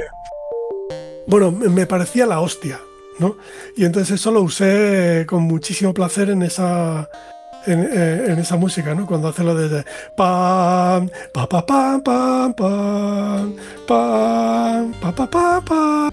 Supongo que eso, en retrospectiva, probablemente tenía una influencia inconsciente de, pues, de, de John Williams o de, eh, o de la, música de, de, Indiana Jones, la música de Regreso al Futuro, ¿sabes? ¿Regreso al Futuro es de John Williams? Eh, no, eh, no sé, no recuerdo, me pillas ahora del compositor, pero no, no es de John Williams. Suena de John Williams, pero no es de John Williams. en cualquier caso, eh, creo que inconscientemente yo estaba bebiendo de ahí, ¿sabes? Sí. Y luego, eh, no sé cómo me dio por hacer el 8x8, pero porque tampoco mis conocimientos no llegaban a tanto pero, pero ese ta ta ta ta ta ta ta ta ta ta ta ta ta ta pues me, me, me apetecía mucho hacerlo, ¿no? Porque creía que le da un dinamismo tremendo, ¿no? Sí, y luego esa melodía muy sincopada, muy de... O sea, ahí como me lo ocurre bastante. Es probablemente la música de la que más contento estoy. Que suena juego de naves total, ¿eh? Yo cuando lo escuché digo, uy, ya veía muchas cosas por ahí. Eh, empezando por lo que dices tú, que es como un, rastro del, modo lidio. Realmente pasar de Do mayor a Re mayor eh, tonalmente no tiene ningún sentido. Sobre todo si, si tu nota principal es Do. Entonces eso quiere decir que hay algún tipo de modalidad, escala. Y en este caso, pues lógicamente, eh, bueno, para todos los oyentes pueden revisitar el programa de hace un año y pico, de Super Mario Galaxy, ahí explicamos un poco cómo se consigue el sonido del espacio también y, por qué el modo lidio no suena en cierto modo a, ese tipo de ambientaciones, ¿no? Pero me, parece súper interesante y que además describes un, proceso que realmente es súper autodidacta, ¿no? Pero autodidacta en la programación, autodidacta en lo musical y como todo muy intuitivo. Lo que me contabas antes of the record, ¿no? De, cómo surgen las figuras en, una industria que está eh, en un sector poco profesionalizado, quizá, ¿no? Sí, sí, así es. Mira, eh, cuando yo estudié, o sigo estudiando, pero estoy como al 65% de créditos de psicología por la UOC, a distancia, ¿no? Sí. Y me flipó muchísimo, me sentí súper reconocido eh, mm, al estudiar historia de la psicología, porque en esa asignatura hay, estudias una cosa que se llama procesos de institucionalización, ¿no? que es cómo una disciplina nace de la nada, ¿no? Que nunca es absolutamente de la nada, ¿no? y suele nacer de la fusión de dos cosas adyacentes. ¿no? Simultáneamente en Francia y en Alemania eh, ocurre un mismo fenómeno, ¿no? que rebotados de filosofía y rebotados de fisiología, que estudian el sistema nervioso, dicen, tiene que haber, debería existir una, una disciplina que se ocupara de, pues eso, de, de los procesos de, del estudio de los procesos mentales desde una perspectiva fisiológica, ¿no? de cómo, cómo, el cuerpo, cómo de la anatomía humana, cómo del cuerpo humano emerge lo que llamamos voluntad, lo que llamamos pensamiento. ¿no? Pues podríamos llamarlo psicología, en honor a Psique, la diosa. ¿no? Y entonces esto, esos rebotados de, de dos disciplinas empiezan a, a cartearse entre ellos y empiezan a decir, venga, vamos a hacer una cosa, mira, yo creo un journal, tú haces papers y yo te los publico, tú creas un journal, un journal y me publicas mis papers, ¿no? Y así podemos justificar delante de las autoridades académicas que eso es una disciplina legítima que existe de verdad, así conseguimos fondos, creamos una cátedra y armamos esto, ¿no? Entonces, simultáneamente, o sea, más tarde leí a un, no me acuerdo a quién, leer decir que, por ejemplo, que la música indie como género también nace así, ¿no? nace cuando grupos sin formación musical, mm, por un lado, y fancineros, por otro, entran en el pacto tácito de trátame como si yo fuera un músico digno de cubrir periodísticamente y yo te trataré como si tú fueras un periodista musical. Qué interesante. Entonces, eh, ese proceso de, digamos, de bootstrapping, ¿sabes? De levantar una disciplina desde levantándote por los cordones de los zapatos, pues se produjo ahí, ¿no? Que era un mundo en el que, primero, digamos, un entorno microsocial que para pertenecer a él tenías que saber programar, ¿no? Eh, y que, porque yo qué sé, yo, pues, gente como Macalvi, por ejemplo, yo mismo, ¿no? Que solo podíamos hacer música porque tenía que, tenía que confluir en nosotros, en primer lugar, que tuviéramos ciertas nociones musicales, que supiéramos lo que estábamos haciendo cuando éramos capaces de emitir frecuencias por un altavoz de forma ordenada. Y por otro lado teníamos que ser programadores también, porque no había eh, herramientas de nivel de usuario, ¿no? Teníamos que crearnos nuestras propias herramientas. Entonces, ese fenómeno de que, primero que técnicamente hablando, tenías que ser programador y músico al mismo tiempo. Pero no solo eso, sino que también socialmente hablando, no te, de ningún modo a ti como músico te iba a llegar la oportunidad de hacer la música de un juego si, si tú no estabas ya previamente metido en ese círculo. Porque del mismo modo, del mismo modo que en los inicios de Dynamic a los hermanos Ruiz, ¿no? jamás se les habría ocurrido mm, acudir al mundo del cómic para hacer buenas portadas de videojuego, ¿no? Mm. Y solo iban a un amiguete que dibujaba muy bien, ¿no? Y no fue hasta más adelante que, que, dijeron, coño, podríamos conseguir que un Alfonso Azpiri nos hiciera portadas, ¿no? Sí. Eso era después, ¿no? Antes decía, bueno, pues fulano, fulano dibuja muy bien. Pues parecido, ¿no? Esto, eh, dentro de un círculo de nerds que saben programar, pues, eh, pues Mengano sabe de música también, ¿no? Y entonces era ese el que podía tener la oportunidad de, captar la oportunidad de hacer música para un videojuego, ¿no? Y entonces es muy bonito porque yo eso lo he visto posteriormente en otras en otros ámbitos como el diseño de interfaces, la esto mm, los métodos co-creativos de innovación a los que me he dedicado luego ya más recientemente que es como que lo que llaman perfiles en forma de X, ¿no? O sea que saben dos cosas a la vez. Y, y, que solo a esos perfiles mixtos es a los que, los que pueden acceder al inicio de, de una disciplina. Sí, sí, es súper interesante lo que comentas además y, tiene su, parte de filosofía social, en este caso, evidentemente, eh, para explicarlo y, que además se podría aplicar también a otros ámbitos para explicar otros fenómenos, yo creo, como por qué, pues lo que hablábamos antes, ¿no? ¿Por qué en otros países, en Japón, quizá en Inglaterra, en Estados Unidos, también se privilegiaba o se intentaba que hubiese más música dentro del juego, eh, incluso dentro de las limitaciones? ¿Y, cuáles eran los estratos sociales que llevaban a crear compañías quizá mm, con más departamentos, más profesionalizadas y, que luego dieron lugar pues a, gigantes ¿no? de, la industria del videojuego en este caso. Eh, me parece súper interesante todo lo que nos estás contando aquí, eh, César. Pero bueno, eh, hablando además de, de, tu vida en general, más allá de la edad de oro del software español, es cierto que tú no has parado tampoco, porque encima te viste enrolado también en el desarrollo de, comandos, estuviste con Piro Studios también, ¿no? O sea, te, rescataron ahí. ¿Cómo fue eso? O sea, yo he visto que te involucraste de alguna forma, pero creo que para la música no, ¿no? No, no, porque es que, claro, el fenómeno retro es una cosa digna de estudio. ¿eh? Luego lo hablamos también un poco. Porque eh, yo dejé, dejé de hacer música para videojuegos, que para mí era poco más que un hobby remunerado, eh, cuando conseguí mi primer trabajo a tiempo completo y eso como que hizo que, como programador en una empresa de, ya no para videojuegos sino para banca, pero que ya me daba como para tener independencia económica, ¿no?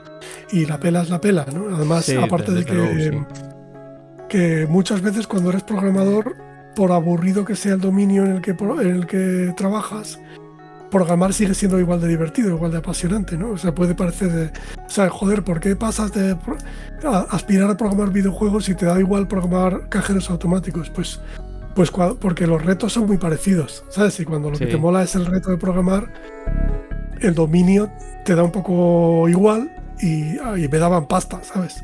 me daban pasta como para ser independiente económicamente. Entonces, muchos años después, cuando ya como músico de videojuegos me consideraba muerto y enterradísimo.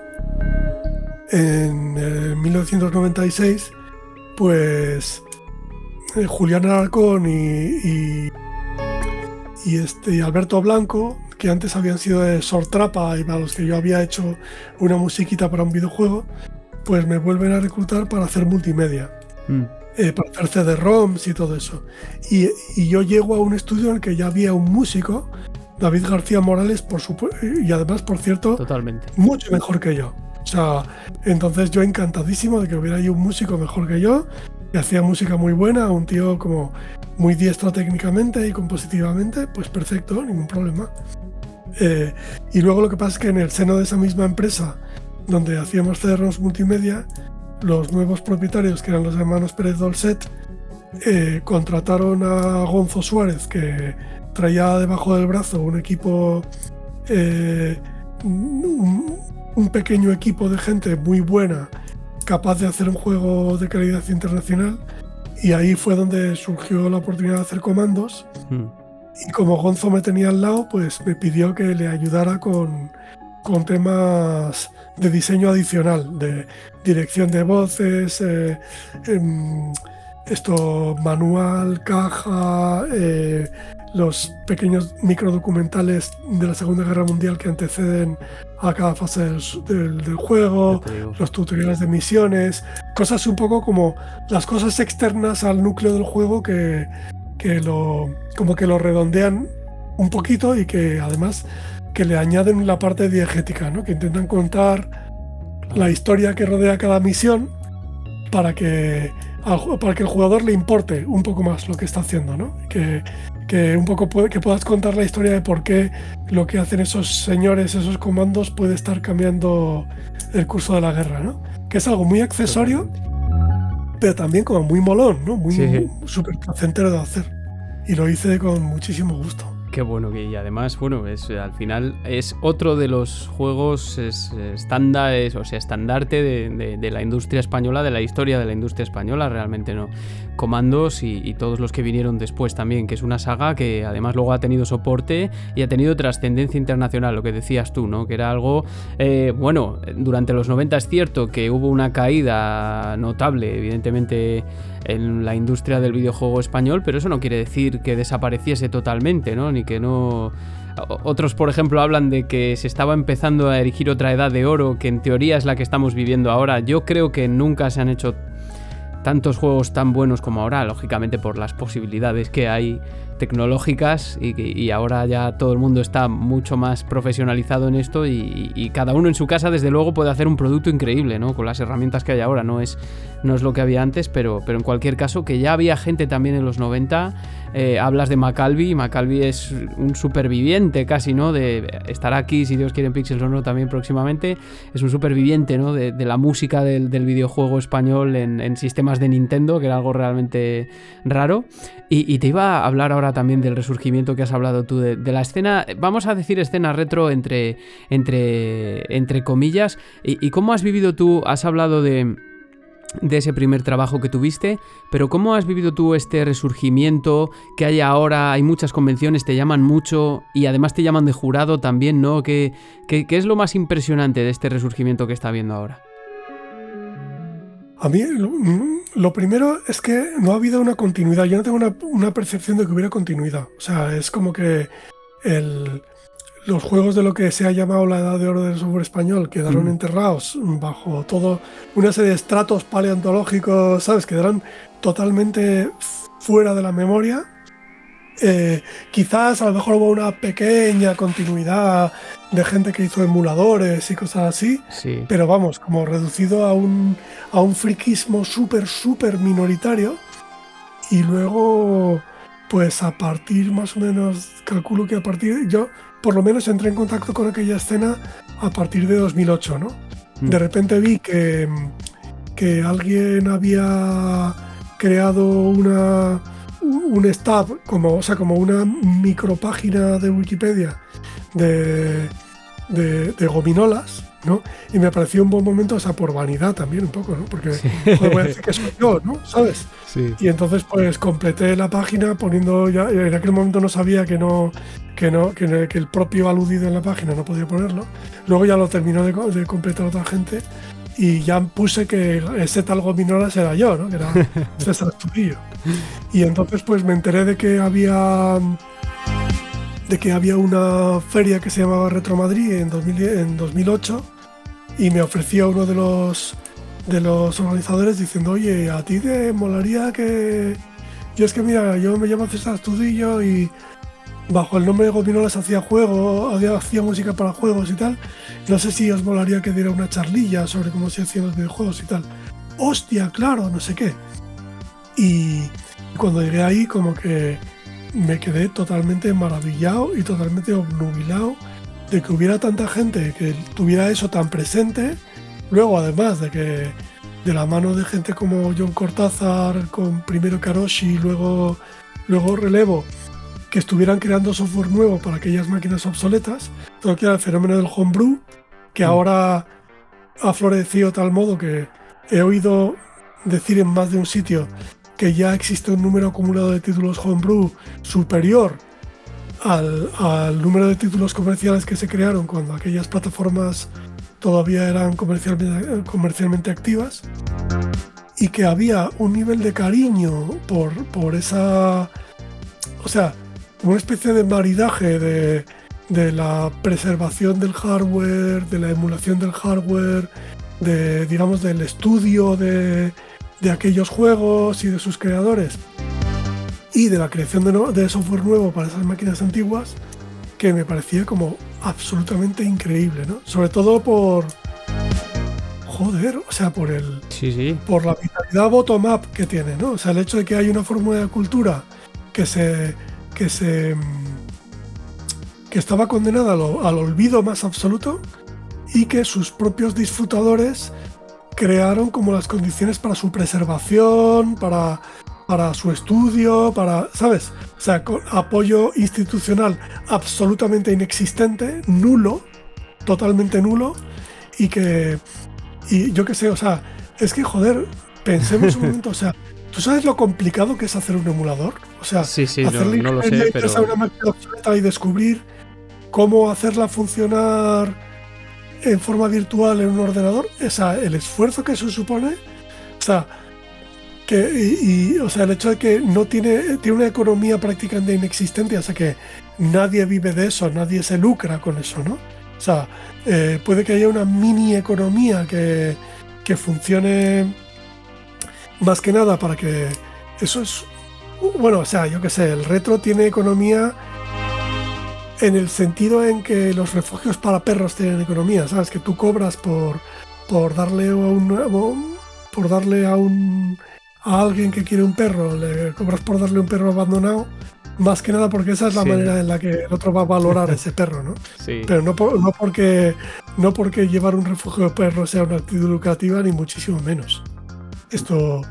Y, y eso, o sea que. Aparte, por supuesto, al agradecimiento personal, porque de perfectos desconocidos te recuerden y te mimen el ego y todo eso, que es algo que mola mucho. Pero que, o sea, que más allá del puntito nostálgico, el hecho de que, mm, de que la gente hoy en día se siga sintiendo, sintiendo motivada para hacer juegos en muchos aspectos mejores que los que se había, hacían entonces para máquinas tan limitadas como las de entonces, eh, es algo que me maravilla. O sea, tiene explicación. O sea, creo que, que trabajar deliberadamente para entornos con grandes limitaciones técnicas lo que hace es que, que digamos que no te sientas abrumado por que puedas hacer alguna cosa muy digna y que está muy bien sin, sin echarle una cantidad de horas totalmente imposible hoy en día. O sea, es decir, ahora mismo, claro, es que... Eh, o sea, por eso el indie es muy primo hermano del homebrew, ¿no? O sea, porque, porque o haces juegos en los que puedas brillar con tu creatividad y con tu, y con tu, con tu inventiva para desarrollar gameplay novedoso eh, con equipos que están muy limitados en medios o, lo, o esa limitación que te permite trabajar con medios limitados la tienes ya impuesta porque la plataforma para la que trabajas también es limitada, ¿no? Sí, y creo que, que eso lo que hace es que democratiza el poder crear, ¿no? Claro, a mí lo que me pasaba, César, es, es eh, por ejemplo, yo evidentemente, pues como dije antes, ¿no? Y lo he dicho 200.000 veces en el programa y a todo el mundo, ¿no? Yo soy del año 91, el año en el que, salió, en el que, en el que nació Sonic.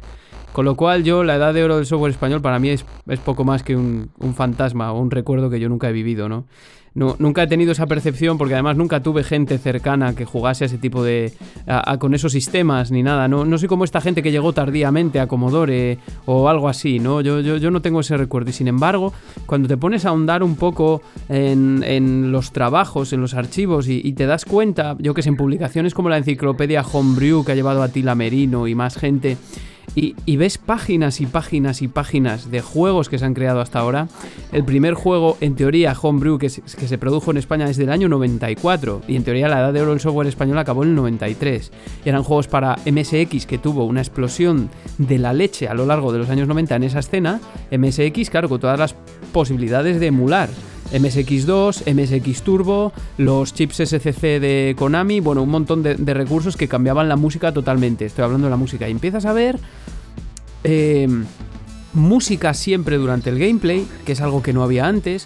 Eh, diferentes temas para diferentes estancias, eh, hablando de la música en concreto, ¿no? Influencias de japoneses, o sea, eh, eh, quiero decir, hipertextualidad, a remitir a, Castlevania, a este otro juego que a mí me gustaba y, compongo de esa forma, algo que quizá no era tan común en los años anteriores, ¿no? Y, y todo esto llega hasta ahora que acaban creando una escena que para mí, por ejemplo, como, como, como chico de 31 años, que no lo ha vivido de primera mano, es muy atractiva porque ha creado incluso un nicho de mercado. Hay gente ya financiando este tipo de proyectos en, en, Kickstarter y en este tipo de plataformas, libros relacionados, convenciones. Y claro, yo me pregunto, te pregunto a ti también, si tú crees que sigue teniendo sentido llamar a todo esto retro eh, teniendo en cuenta que es una práctica que al final tiene también que ver con... Es cierto que lo que tú dices, ¿no? Yo estoy de acuerdo contigo, lo de los usos. Es mucho más... Es, mucho más... Em, eh, cualquier persona se puede permitir quizá eh, desarrollar un juego para un sistema antiguo que al final, aunque sea complejo, es como mucho más reducido que otra cosa. Pero yo creo que también hay... Sobre todo en respecto a la música, ¿no crees sobre el timbre de estos instrumentos, el timbre de estos sonidos, que aunque tú lo puedes replicar en un DAO ahora mismo fácilmente, pues no es lo mismo que programar, ¿no? Que hacerlo en esas condiciones. Y, también yo creo que tiene algo que ver con la estética, ¿no? Por eso hay gente como Grizor ahora, Loco Malito, eh, que son, desde luego, son dos de, dos de, los más importantes representantes de esa escena, junto con Fran Tellez quizá y, otros retrobytes, no sé, hay, mucha gente por ahí. Em, no, que, que, igual ha ido todo en contra de la lógica capitalista de mercado, que es considerar que el progreso siempre está en lo que más vende y que todo lo que se salga de eso es pasado y ya no vuelve nunca más, ¿no? Y se queda ahí en un cajón y, se acabó. Y esto es como que ha desafía esa lógica y la desafía en todas partes, porque además en otros países también está pasando, ¿no?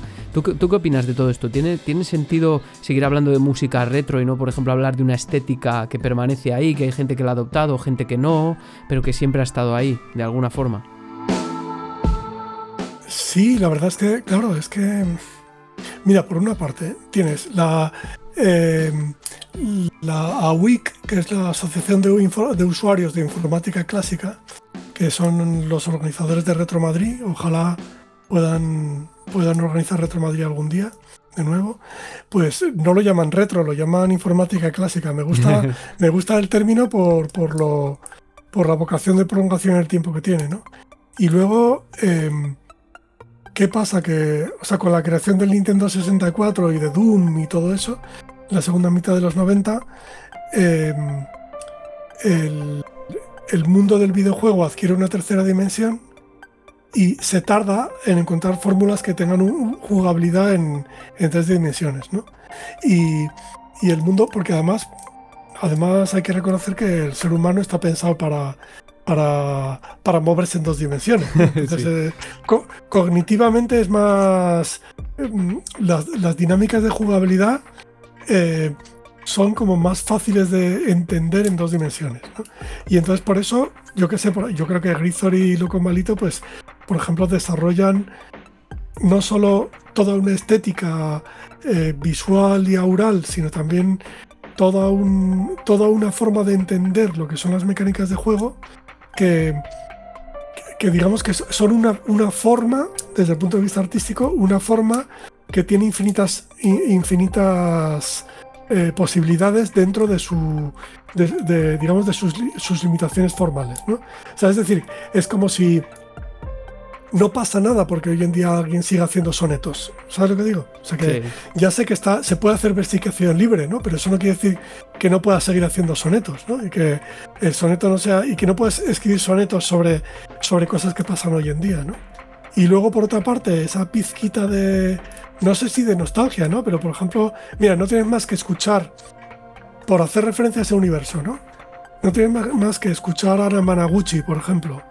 O escuchar la banda sonora de, de Ana Managuchi para el juego de Scott Pilgrim o la o la esto o la peli de Scott Pilgrim contra el mundo, por ejemplo, eh, que digamos que explota de que te cagas una especie de nostalgia de gente de tu generación, o sea, de que, que de alguna manera entra en la edad adulta, pero al mismo tiempo como que echan de menos la sensación de joder, del mundo a tus pies, de expansión de posibilidades que tenía que ver con, cuando estaban, pues, transicionando de la infancia a la adolescencia mientras jugaban a Sonic, ¿no? Con su Super Nintendo, con su Mega Drive o lo que sea. Y, la sensación de, como diría yo, como de alegría, de pura alegría, de, ¿sabes? de, de, ausencia de límites, de, de ludismo, ¿sabes? en el sentido de lo lúdico, ¿eh? no, de lo, no de lo ludita. Que, puedes respirar viendo, por ejemplo, Scott Pilgrim vs. The World. Es que eso no se te quita, eso se te pega como una especie de barniz y no, no te lo puedes quitar de encima, ¿no? Es un, lugar del corazón, ¿sabes? Al que quieres volver una y otra vez.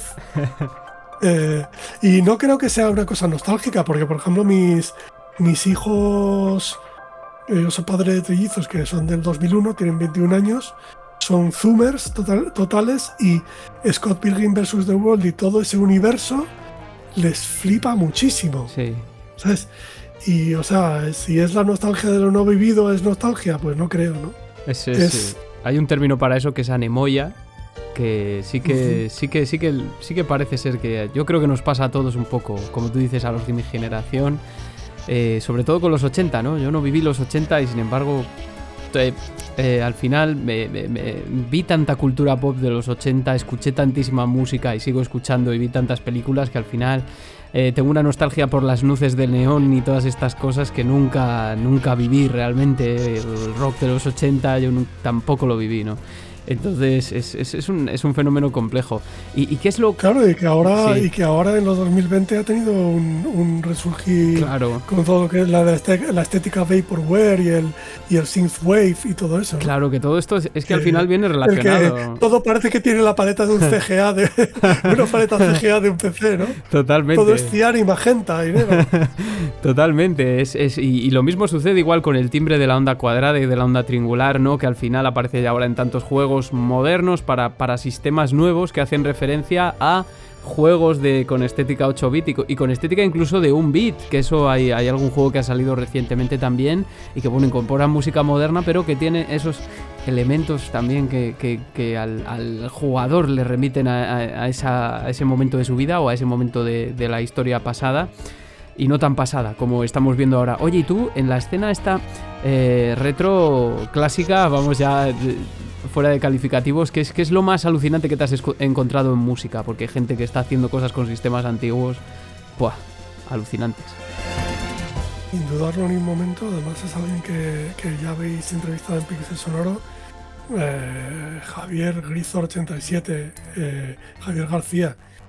Eh, es que, mm, o sea, el, nivel que tiene Javier García, mira, yo soy Mm, soy periódicamente, formo periódicamente parte del jurado de un, de un concurso que se llama CPC RetroDev, que es un concurso para Amstrad que se hace en la Universidad de Alicante. Y, y eh, hace dos años, eh, además es un, un concurso que, que eh, bueno, yo soy jurado de, la, de una mención especial que tiene que ver con la música, ¿no? Y ahí, pues en los distintos grupos retro que se, que se presentan, pues periódicamente de vez en cuando sale Macalvi, de vez en cuando sale José Antonio Martín, o sale Juan Diego Triviño, McLean, y cada vez que salen suelen alcanzar primeros puestos en música de forma casi inevitable porque, porque son muy buenos, pero hace dos años, para un juego que se llamaba The Abduction of Oscar C., eh, salió un juego para Amstrad con música de Grisor y era como Dios mío de mi vida. O sea, un dominio del fraseo, de la modulación, de no sé qué, que está a años luz de lo que yo puedo hacer, probablemente a años luz de lo que Alberto, Juan o José Antonio sean capaces de hacer también, o sea, porque es como, no sé, un dominio de la armonía, del contrapunto, de las modulaciones, de que es como, está a otro puto nivel, o sea, Y, y ver que que las limitaciones del chip de un Amstrad eh, no, no le pasa nada absolutamente a, a, Javier para, trabajar con ellas. Y es como decir, bueno, simplemente increíble. O sea, mira, hace dos años me invitaron a dar una charla sobre música de videojuegos en, en IBI, en... Sí, la he visto, la he visto. En, el, en el Museo Arcade Vintage. Sí. Y quise terminar, o sea, mostré músicas mías y quise terminar mostrando esa música de Grisor, ¿no? Y resulta que hubo un fallo técnico y no funcionaba el estéreo.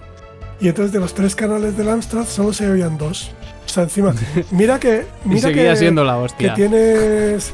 Que, mira que tres canales es poco. Sí. Bueno, pues le quitas un canal a Grisor y todavía suena. o sea, es como que bueno, literalmente Grisel con una mano atada a la espalda, ¿sabes? O sea, con un canal que no suena, sigue sonando a gloria. Es que es. Es un puto monstruo. O sea, es. Eh, Creo bueno, que es Bach.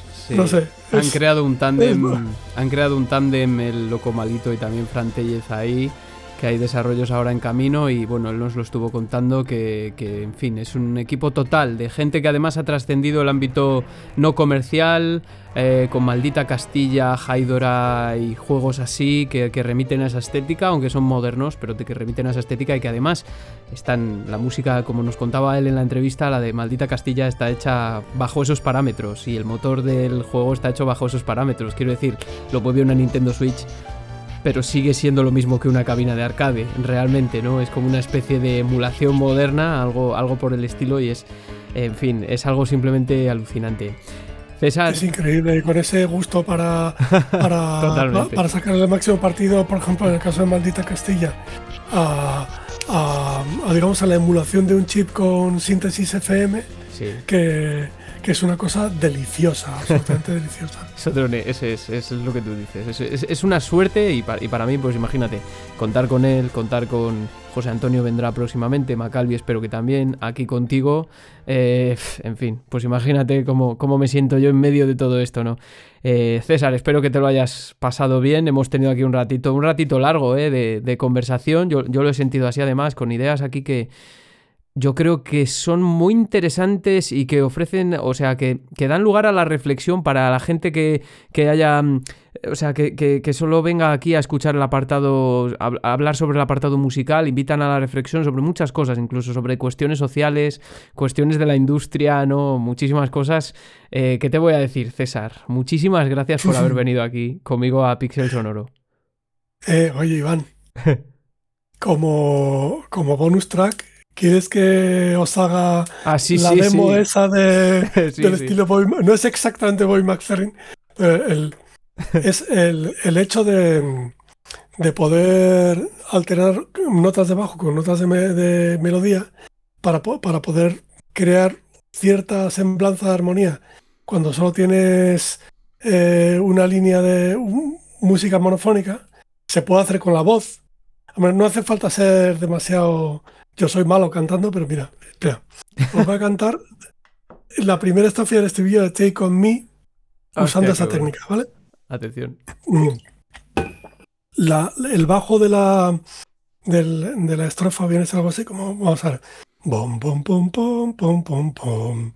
Pues el bajo sería como pom, pom, pom, pom, pom, pom, pom, pom, pom, pom, pom, pom, pom, pom, pom, pom, pom, y podemos meter la letra, ¿no? Pum, we're talking away, pum, pum, pum, I don't know what, pum, I to say, pum, say it anyway, pum, pum, pum, today's another, pum, day to find you, pum, shine away, pum, pum, pum, I'll be coming for your love, okay, take, take, pum, on, pum, me, take, on, take, me, boom, me, boom, on, take on me, boom, help, boom, be, boom, gone, boom, in a day or boom, do, boom, ooh, boom, ooh, boom, ooh. Me flipa. Muchísimas gracias por haber venido y por esta demostración, César. De verdad, nos, nos vemos, amigo. Muchas gracias. Hasta pronto. Pixel Sonoro presenta Covermanía, un espacio para artistas independientes, con Pablo Nao.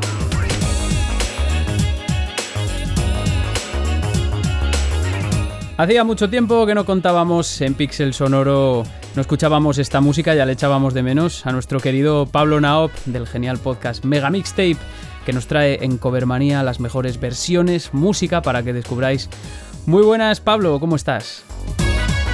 Muy bien, Iván. Hola a todos. Un gusto estar de nuevo aquí en Pixel Sonoro. La verdad es que sí, ya tiene bastante tiempo. Creo que deberíamos hacer una competencia de hiatus, a ver eh, cuál de, los podcasts de música de videojuegos tiene un hiatus más, más breve, más bien. Eh, y además esta semana no te lo he puesto fácil. Esta, esta vez era como, ha sido un poco prueba de fuego, ¿no? Igual. Sí, la verdad es que eh, pues estamos abordando temas que yo creo que son anteriores a nuestra época como videojugadores, tanto tuya como mía. Y, pero encantado, encantado siempre de conocer y sobre todo de darme cuenta que incluso de estas consolas, eh, bueno, de estas computadoras, existen eh, covers de música de videojuegos, ¿no? Claro, porque yo le, hablé a Pablo Naup y digo, mira, para este episodio quiero algo relacionado con microordenadores, con ZX Spectrum, Amstrad CPC, Commodore. Con Commodore iba a ser un poquito más fácil, yo creo, pero con, con otros no tanto. Y al final, pues, eh, ¿con qué has dado? ¿Qué nos traes para este Covermanía, Pablo?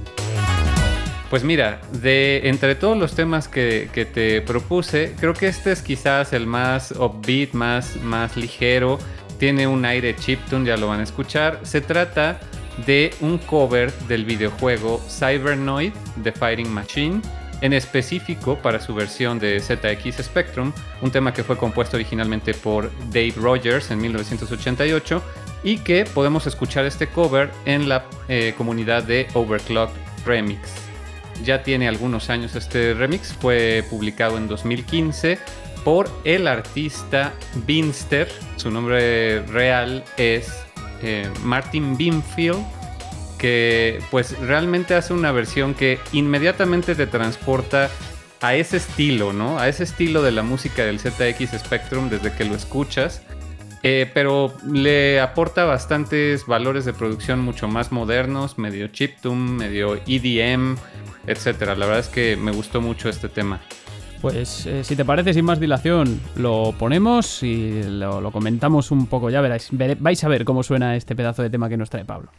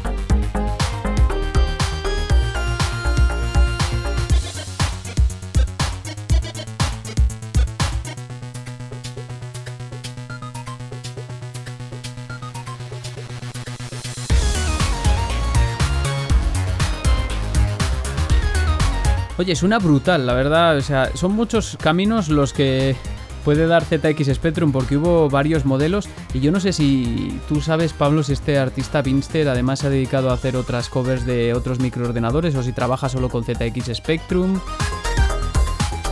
No, la verdad es que como comentabas al principio, son pocos los covers que existen de ZX Spectrum y por lo general se van hacia juegos un poco más eh, mainstream, si es que les podemos llamar así. Este fue un caso raro y, no, en realidad es que eh, Binster realmente no tiene demasiada producción de, esta época, o sea, se va con otros arreglos de consolas ya mucho más modernas, Nintendo, PlayStation, etc.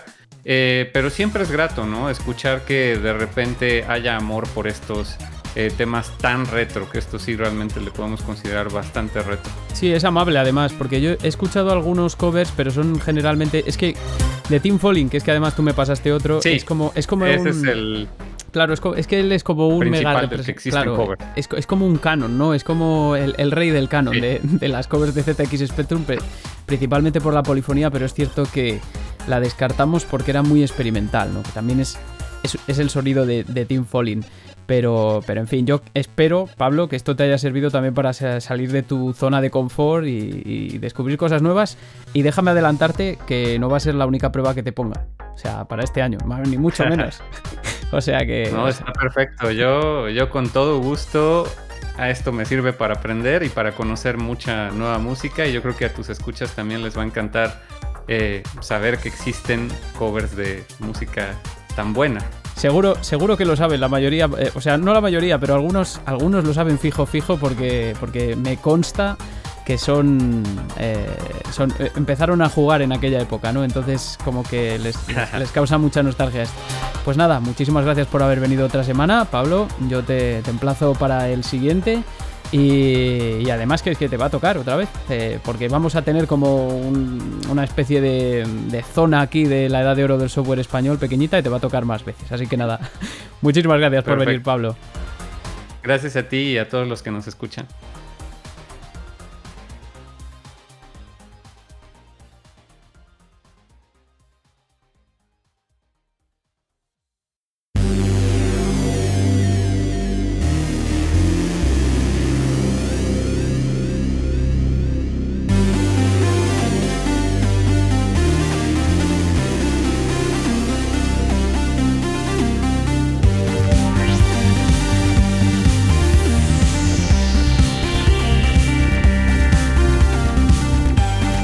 Amigos y amigas oyentes, se nos va otro programa, otro más. Debo confesar que la entrevista con César Astudillo, con Gominolas, ha sido una de las más reveladoras y divertidas a partes iguales que he tenido para el podcast. Y espero que haya sido también así para vosotros, que os haya generado una chispa de reflexión acerca de cómo va cambiando la figura del compositor a lo largo del tiempo y qué significaba en estos años o mismamente en la posición de específica de César. Muy interesante, os invito a que descubráis su obra, en su perfil en Debuego está completa y fácilmente accesible para emular en diferentes bases de datos, aunque efectivamente si podéis contar con los soportes originales mejor que mejor. Próximamente vendrá José Antonio Martín Tello, otro mítico, que le da una vuelta a todo esto, ya veréis.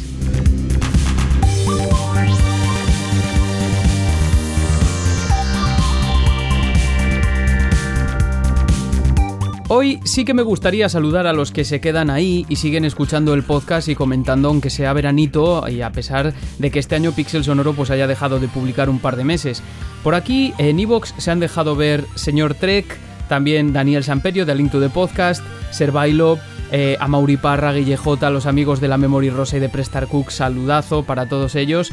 Tony, el gran Tony de Sayonara Baby Podcast, Jorge Piñol, José Antonio González, Erzorro, Paco Doñas, Salori Kirbiorno, Rogelio Cárceles, Sergio Brea, Mopa Peluda. También hemos contado con la inestimable presencia del enorme Grizor 87, Koheigen, Marcial Ruiz, Alberto Villa, el siempre genial Tia Violí, el máquina que no solo es un musicazo, sino que se pasa Dark Souls con un violín en Twitch, ya va por el 3, el jodido os invito a que lo veáis, a Fernando Carbó, Todo Modo 7 y también a mi querido amigo Alberto Artasir que está a tope con Spotify, donde os recuerdo que podéis comentar ahora también y muchos más desde luego, me dejo muchísima más gente, gracias por todo.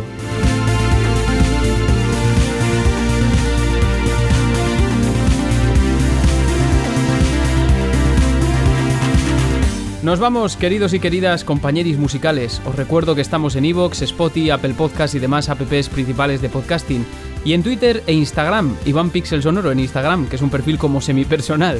Ahí publico adelantos también del podcast. Y ahora, no importa si es o no en las edades doradas del software o el chip de sonido en cuestión, a todas partes y siempre con música. Hasta la siguiente.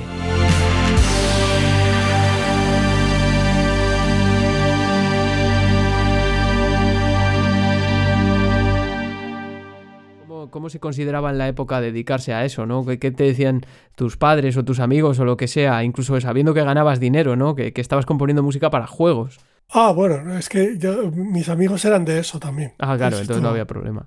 No causaba tampoco ningún... Bueno, pero sí que, digamos que como colectivo sí que éramos unos raritos, vamos.